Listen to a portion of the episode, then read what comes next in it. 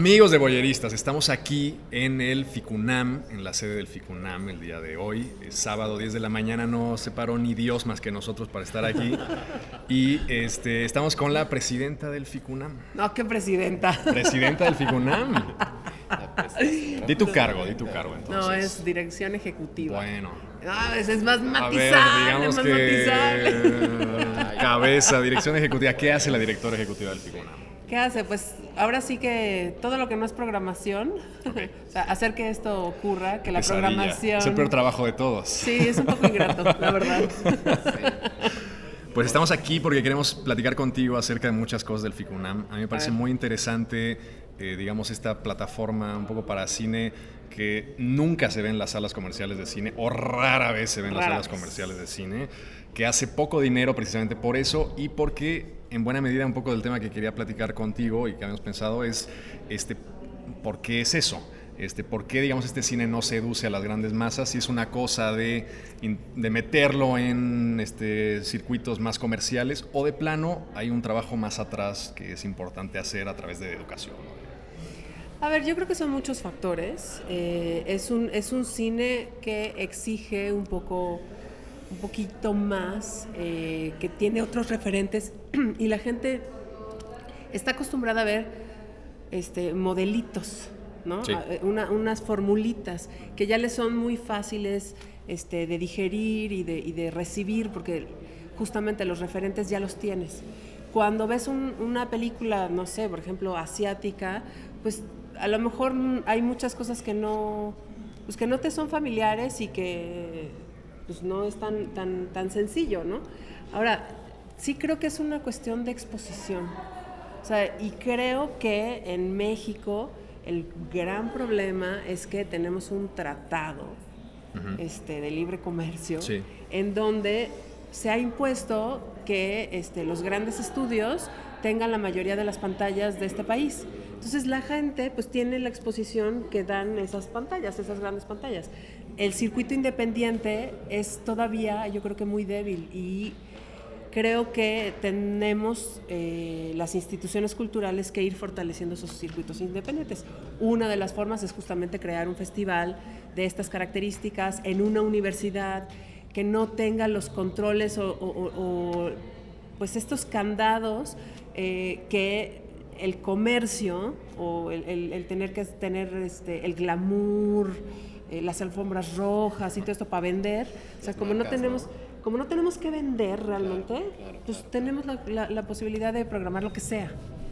Entonces, eh, y en una universidad donde hay jóvenes, donde también hay gente curiosa que quiere ver qué pasa en otros lados, y eso pues va formando. cine. Y claro, y eso va formando, va formando públicos. Y la idea es ir también pues, impulsando los espacios este, en otros lugares. La gira FICUNAM también Sí. está tratando de hacer un trabajo en eso y abonar en la formación de públicos en la República, ¿no? Oye, ¿cómo está eso de la gira Ficunam? Cuéntanos de la gira Ficunam. Para la banda que, que nos escucha, que no está en la ciudad o que está afuera o algo por el estilo, que quiera acercarse a este cine, que no puede ver este, normalmente, ¿cómo le hacen quien nos esté viendo que, que te está escuchando ahora? Pues tenemos asociaciones con, con universidades. Obviamente la UNAM es, es una sede natural donde hay campus universitario, en- tenemos en 21 estados campus universitario, entonces llevamos una, una selección. A veces no, o sea, no podemos llevar las 142 películas porque eso no hay, este, no hay dinero que alcance para eso, eh, porque eso también es importante. Impulsar este cine significa pagar los derechos de este cine, ¿no? O sea, justo este, e- este tipo de, de- de cine independiente normalmente se hace con, con lo que se tiene, porque no hay un mercado que lo esté impulsando, y si nosotros no pagáramos esos derechos, pues entonces ya lo matamos de antemano, ¿no? Porque ya van a hacer una película y luego ya no van a volver a hacer otra película esos directores. Pero, es, Este- pero es una cosa como medio complicada, porque hasta cierto punto, digamos, la industria cinematográfica, por ejemplo, la mexicana, Mm. la industria cinematográfica mexicana, si no existieran los subsidios, prácticamente sería inexistente, digamos. O sea, subsidios gubernamentales. Porque eh, lo que nos quedaría pues serían las comedias que todos estamos viendo en las grandes cadenas, o Machaparo, que sí genuinamente hacen algo de dinero, y que se pueden, y pueden ser sustentables, digamos. Sí, pero, este, pero, no, pero no es poco, ¿eh? o sea, los, los fondos que hay, o sea, yo ahorita no creo que el, el, el problema real sea este, en términos de producción, porque se hacen 187 no, claro, películas. Es que es a lo que me refiero, o sea, si no existieran los fondos, Sí. no habría cine mexicano, o sea. Reigadas no haría nada, este, Escalante no haría nada, este, algunas, Reigadas algunas personas... cine por fondos internacionales, ¿eh? Ah, mira.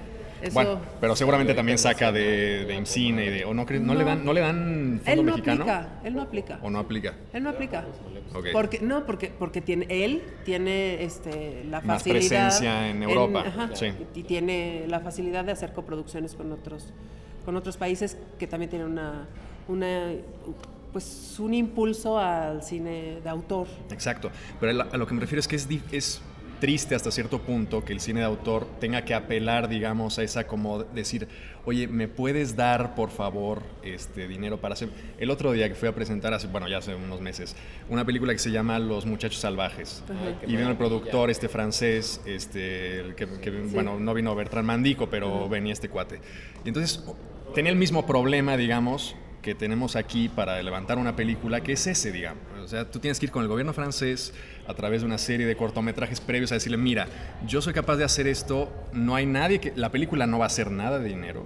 O sea, va a ser fondo perdido casi. Pues es que, Y pero por es eso. favor, échame la mano. Claro, Ahora, pero la- la- la- las empresas lo que quieren es tener dinero. o Claro, sea, eso no le claro, podemos reclamar a las empresas. Sí, Ellos sí, sí, quieren tener formulitas probadas, muy probadas, científicamente probadas, Claro. para meter el dinero. Entonces, pues sí, es un problema, Sí. es un gran problema, pero creo que esa es una, una cuestión de cultura. O sea, que los países tienen que invertir en, en producir Cultura... cultura, Sí, claro, porque sí, el cine sí, es identidad.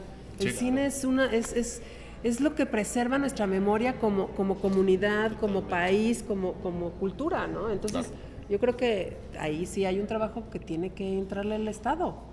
Y la parte, digamos, popular, o sea, ¿qué vínculo tiene Ficunam con, o qué Ah, iniciativa tiene Ficunam como para tratar de insertarse en lo más popular? Porque sería importante también, pienso yo. O sea, porque A hay, ver, o ¿qué- sea, yo, a ver, yo- vamos a ver, ¿qué es, ¿no? qué es popular? yo un poco veo, o sea, yo, yo, por ejemplo, yo te, te diría como, o lo, lo repla- replantearía como para salir del circuito académico privilegiado. O sea, el circuito académico y de las universidades. Que sí es ciertamente privilegiado, Bueno, nosotros tenemos sedes en, en- en la ciudad, durante el festival tenemos 20 sedes. Sí. O sea, no, es, no solamente estamos en, las, en Ciudad Universitaria, estamos en la Cineteca, estamos en la Casa del Cine, por ejemplo, estamos en Cinépolis, estamos en el IFAL, estamos este, en el Anglo, estamos en Los Faros, sí, en los Sí. faros. Ah, eso está Este- increíble. Los faros, por ejemplo, es Sí, es un buen punto de difusión ahí. sí. en algunos Chida. pilares, eh, o sea, Ah, mira. Está, o sea, sí, no nos, no estamos como Encerrados apelando, ajá, y solamente Solo- vamos a hablarle a nuestros universitarios este, que tienen el privilegio cine. de estudiar la universidad. Ajá, claro, no, claro, claro. sí queremos llegar a los jóvenes. Este, dependiendo de, la- de las sedes, hay unos que tienen entrada libre, hay otros que no, hay otros que cobran cine tonalá, pero Sí. que, que cobran en, en precios yo creo que bastante Sí, populares. claro, bastante, ¿no? bastante accesible, mucho más baratos que cualquier sala Cinepolis, Cinemex, etc. Así es. Entonces, este, bueno, pues esa es como nuestra aportación. Claro. Eh, justo la gira, lo, lo que pretende sobre todo es ir a esos lugares de poco acceso al cine. O sea, vamos a los cineclubs independientes, independientes, independientes buenísimo. y los apoyamos con, con las películas. O sea, nosotros compramos los derechos y ellos pueden exhibirlas de manera gratuita. Ok. Entonces, sí, sí estamos tratando de llegar pues a todos los niveles posibles. Claro, ¿no? sí, no, también es una champ, digo, o sea, se dice muy fácil, ¿no? Seguramente. Oye, a mí me da mucha curiosidad que traes el pañuelo verde. me gusta Ah, mucho. sí. Me encanta verte con el pañuelo Y no sabía verde. que iba a ser esto. ¿eh? Ay. o sea, no es, no es pose. Qué mejor, ¿no? Qué mejor aún. Oye, nos estaba contando Luis también la otra vez que justo pues Ficunam, eh, de, ¿de cuándo cuándo es? O sea, va a estar de... Es- Empezó ayer. Empezó ayer. Empezó ayer, Entonces, es el... sí. En, en el- dentro de esa fecha está el 9, o sea, el 9 está el paro y toda esta onda. Sí. Y Luis nos Mm. estaba comentando, bueno, nos platicaba el otro día que estaban pensando las mujeres del Ficunam. No, no estamos pensando. que, que- ya bueno, ya es en ese una momento- decisión. Sí, lo, que te, lo que te quería preguntar, ¿a qué llegaron? ¿A qué conclusión llegaron al respecto del 9? ¿Qué van a hacer las morras del 9? Vamos a parar. El Incluida festival yo. sigue.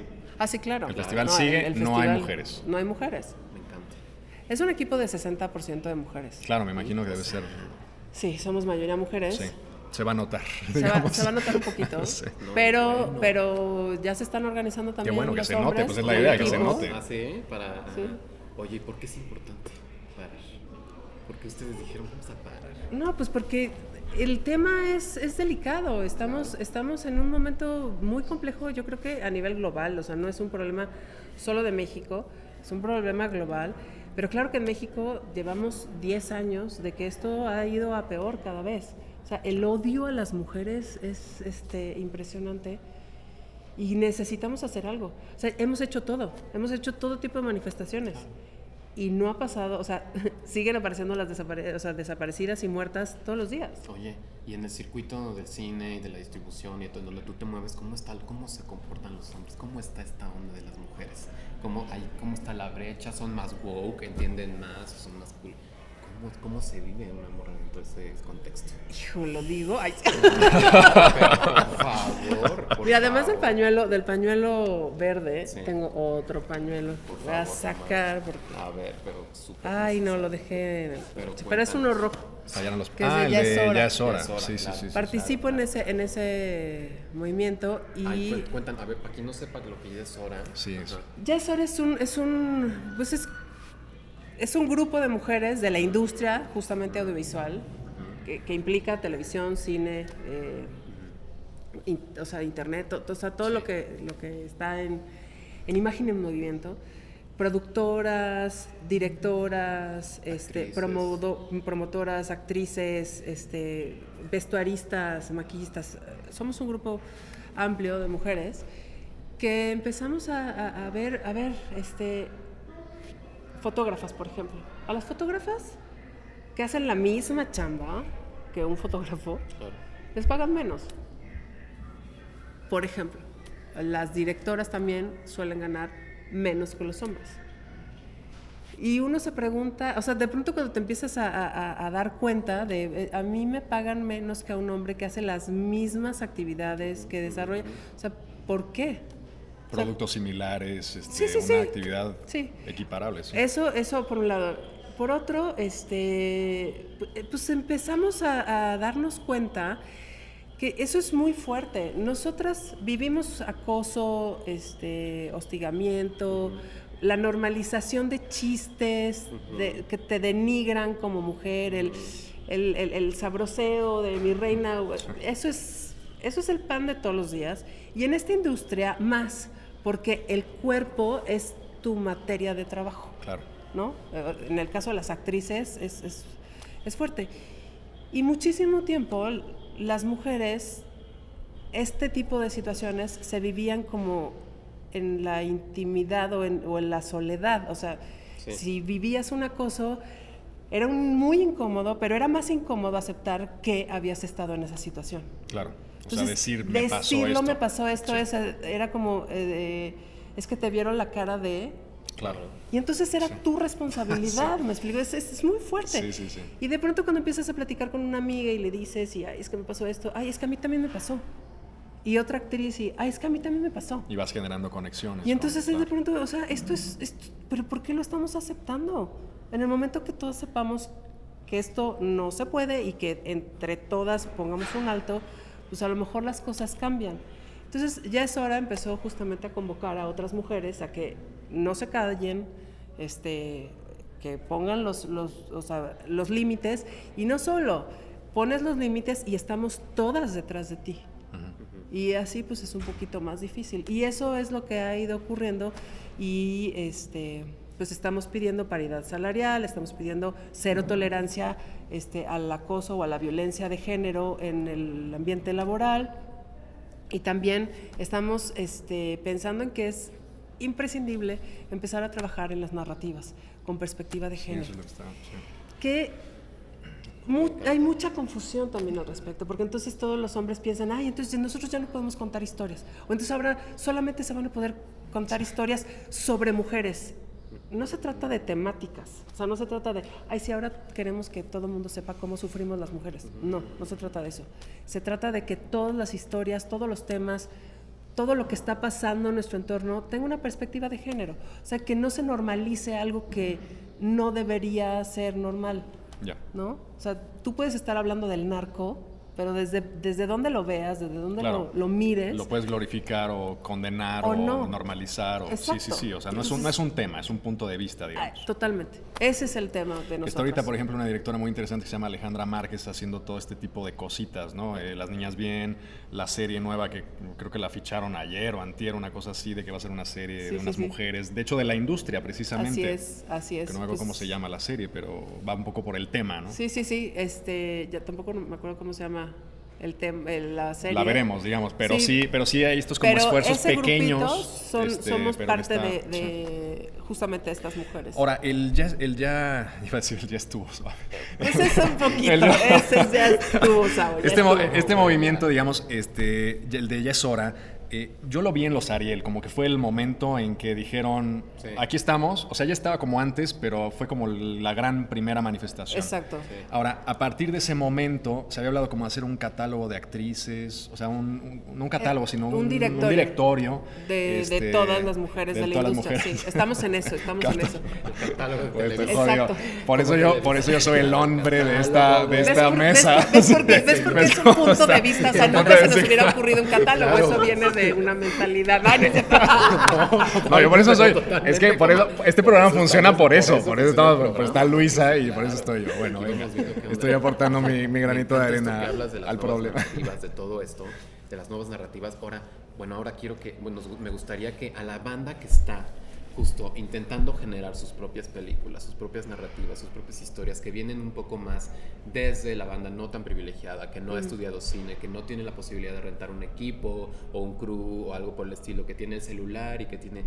¿Qué le, qué le- cómo, puede, ¿Cómo puede hacer esa banda para que sus películas, sus videos, sus cortos en YouTube lleguen, lleguen a más banda? Tú que pues, te dedicas a eso, ¿no? A esa bandita. Hijo, es, ¿qué es, es, es también un, un- un camino súper, súper, este, como sacrificado ese. Es tremendo. Pero eh, creo que la idea es empezar a generar redes. Justamente una de las cosas que, que provoca o que busca una organización como Yesora es somos un chorro de mujeres que tenemos redes, que tenemos este que tenemos contactos por lo que sea.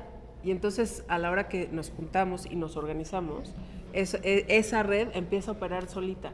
Y un poco es eso, la gente que no tiene los privilegios es un poco observar y llegar por lo menos a un, a un contacto que ese va a ser que la los cosa... aliados, lo que Sí. siempre decimos de los aliados, ¿no? Eso es súper importante. Sí. Y bueno, yo creo que hay muchísima gente, este, hay, hay varias distribuidoras muy interesantes como este, Interior 13 eh, o una productora como Pimienta Films. O quien trajo, los, los chiques salvajes lo trajo. Eso vino con Caníbal, sí. creo. ¿no? No, Salón, Salón de, de belleza, Belleza. por ejemplo, ¿no? Hay que, hay, que, hay, que, hay que ver quién está detrás de las películas que llegan a- que- y que no son comerciales. Y yo creo que estas distribuidoras independientes son, este, son mm, héroes y heroínas porque son necios y dicen, este cine tiene que llegar. Que yo no entiendo cómo funcionan, ¿eh? Siempre ten- van a ser, no sé cómo Ganan funciona. dinero. O sea, no sé cómo le Pues hacen. tienen que O sea. Interior o sea, 13 sí no sé qué hace. sí recuperan algo. O, o, este, le incluso hacen. cosas O más grandes. como- compran- compran Bueno, Caníbal sí funciona. Sí, pero compran una, o sea, más o menos como funciona es compran una que saben que va a tener un público que ya pasó por festivales y tal, Sí. y luego compran otras cuatro, Que no van a tener. que- O sea, pero las ponen, o sea, sí Pero es están- un oficio altruista, o sea, digamos, compro una que medio jale para financiar otras que sé que no van a jalar, pero que tienen que existir. Sí. Pues está cañón. Sí, y es mucha visión y es como mucho, yo sí creo que hay mucho compromiso en esas Sí, claro. distribuidoras independientes que quieren que se vea otro tipo de cine. Y yo creo que hay que apoyarlos y hay que estar como muy pendientes. Y creo que también hay que empezar a, a fortalecer los circuitos independientes. Este, y ese circuito independiente también está empezando a organizar. Bueno, no, ya tienen, ya tienen un rato de, de estar queriendo organizarse. Hay también un circuito de, de festivales este, pues, nacionales. O sea, México tiene más. 170 festivales. O sea, es es una un- salvajada. es una Sí, cosa sí. que, gigante. Hay que ver cuáles son los, los festivales que, es- que tienen como más este, estabilidad y que tienen eh, un compromiso y un, pues, empecinamiento, porque también no hay, hay otra cosa que necedad de, de abrir las puertas a todo tipo de, de cine y de, y de, y de propuestas este, audiovisuales. Y hay que hacer alianzas, eso. Yo les diría eso. Sí, me encanta, me encanta. O sea, el FICUNAM es este, una parte importante, sí, el apoyo de la universidad, pero la otra es puras este, alianzas con institutos culturales, o sea, con esos, con esos sectores que están preocupados de que todo sea homogéneo y de que sea solamente una sola perspectiva y una sola narrativa Sí. impuesta por un lugar que lo que quiere es solamente mercar. Entonces, este, hay que apelar pues, a estas ONGs, este, a, las fundaciones, y a estos, espacios. Ahora, digamos, eso sería como seguir viviendo en la marginalidad hasta cierto punto. O sea, ¿hay alguna como iniciativa de decir, oye, eh, vamos a, o sea, ¿cómo, ¿cómo cambias, digamos, el gusto general? A mí eso es un tema que me interesa. Bueno, hay que- ¿Habría alguna idea o alguna participación? O sea, sé que pasa mucho por la parte de, de educación, digamos, formal, desde la primaria, secundaria y tal, programas culturales Sí. que vienen de escuelas públicas y tal, pero sí habría como alguna Bueno, hay cosa ahorita que una, tendría. una iniciativa de la academia que es súper interesante y yo espero que logre cuajar, porque bueno, se ha venido discutiendo justamente esto de cómo hacemos este, la, la- la formación audiovisual debería de estar insertada desde el preescolar. Claro, la educación ¿no? básica, sí. Porque, y que contraste con justamente la televisión y todo lo que llega de manera natural por fuera y que tiene o que está atravesado por el mercado, por el punto de vista del mercado.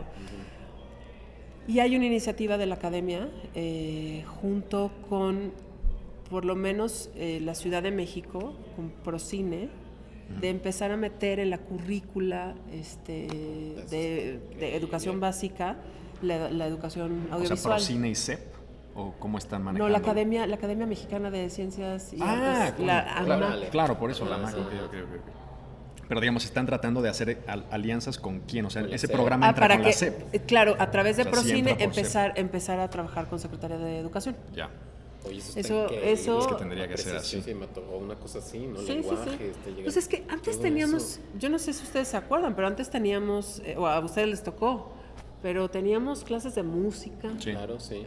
pero Sí, sí. Bastante tenía- malitas, la verdad. O sea, siempre ha sido como algo muy... Sí, no, bueno, la mía O sea, era como algo. malita, La, la mía, o sea, lo hablo desde mi experiencia. Sí era, o sea, las, las, siempre había como en la currícula materias de arte y eran las peorcitas. O sea, ibas a echar relajo. Pero, no tenía, como- pero, pero no, solo era un una. Tenías clase de música, tenías clase de... de, de artística. No, literatura, de- música. sí. Literatura. Eh, Ujú. Cine nunca tuve, fíjate. No, sí, No, cine Pero sí tenías dibujo y como manualidades y, o sea, como plásticas, artes plásticas. Sí. tenías artes plásticas, tenías música y los talleres.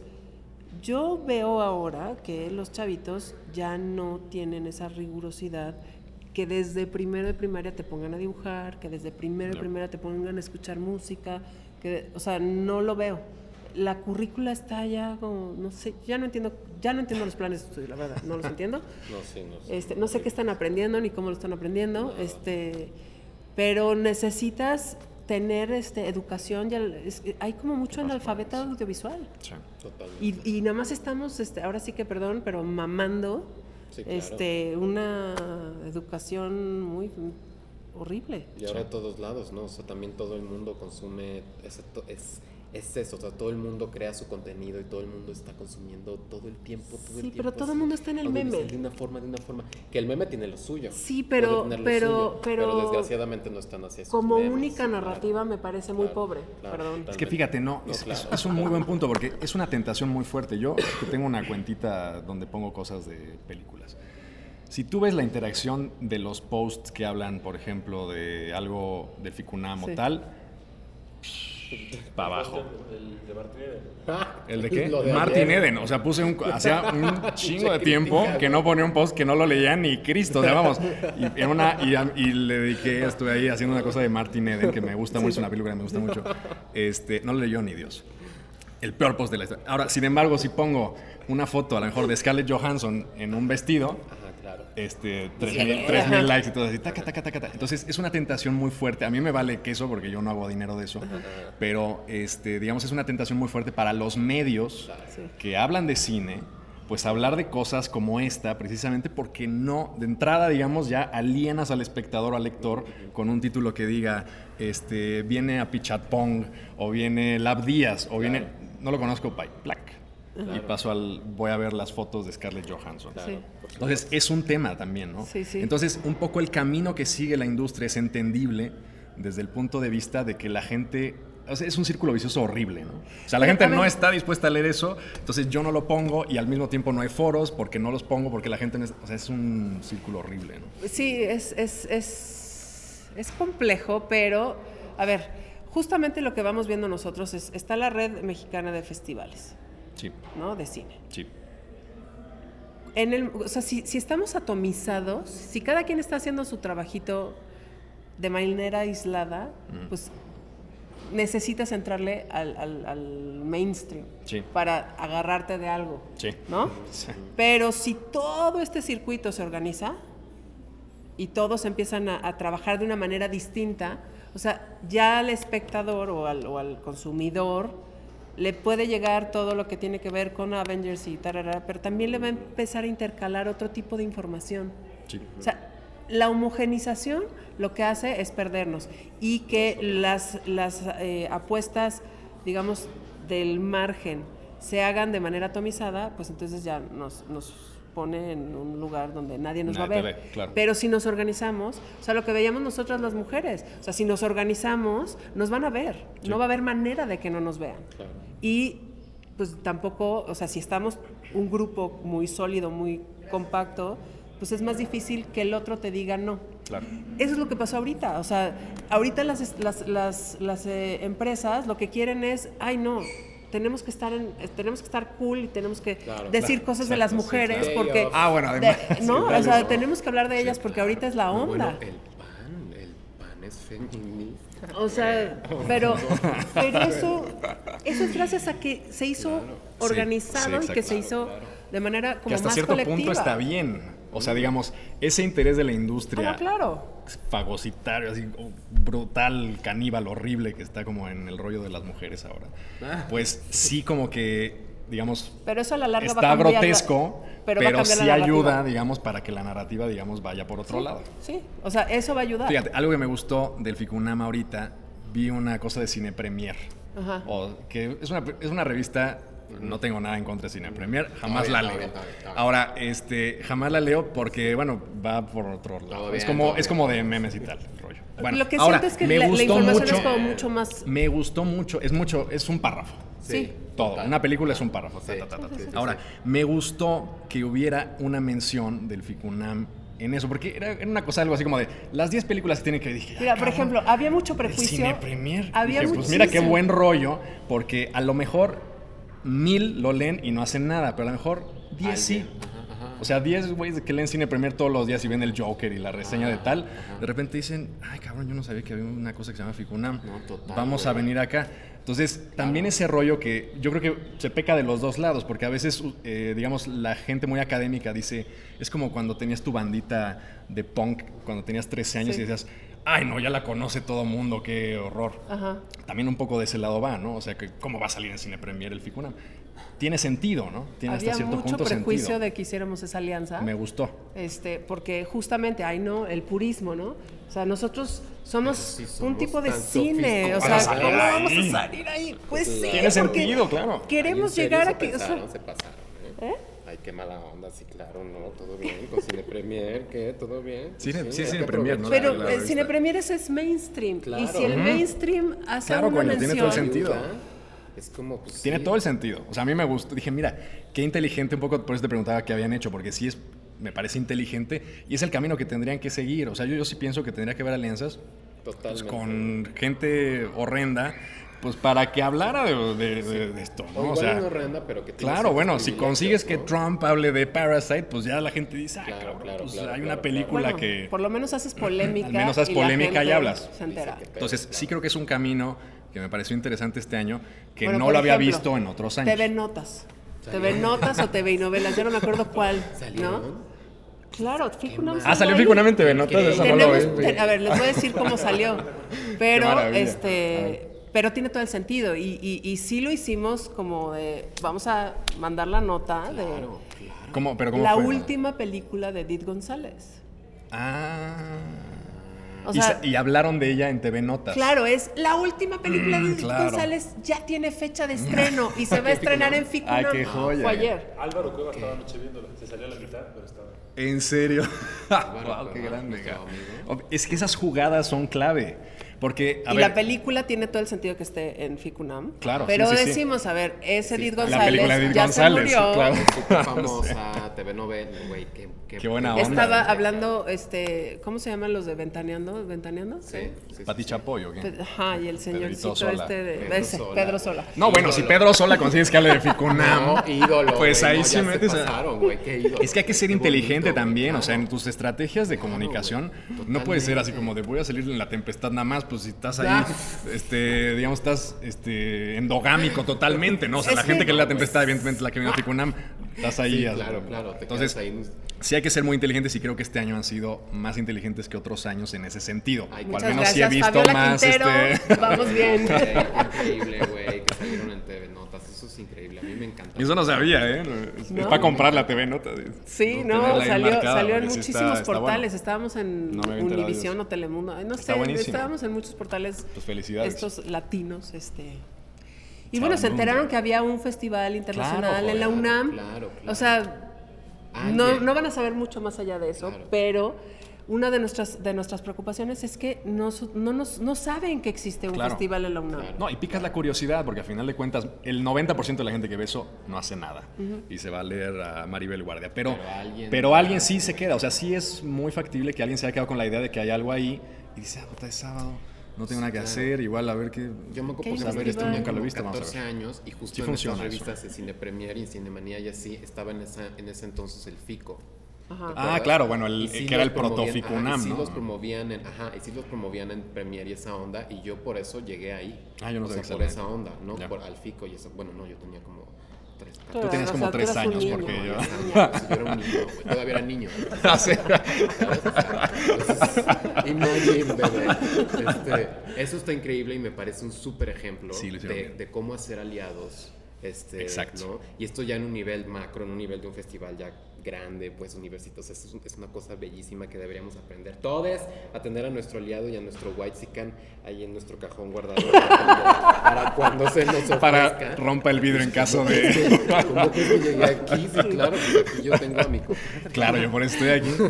Yo, soy- yo, estoy en- yo ya salí del vidrio. el white sican, yo lo saqué de mi cajón y aquí estamos aprovechando. Muchas gracias. No, pues muchísimas gracias Bueno. por estar con nosotros y darnos este espacio, porque sé que estás En el desmadre. En el full, desmadre, sí. a Y full. a ver qué, qué maravilla, porque es histórico lo que van a hacer el 9, ¿no? Sí, Ah, qué, sí, qué bueno.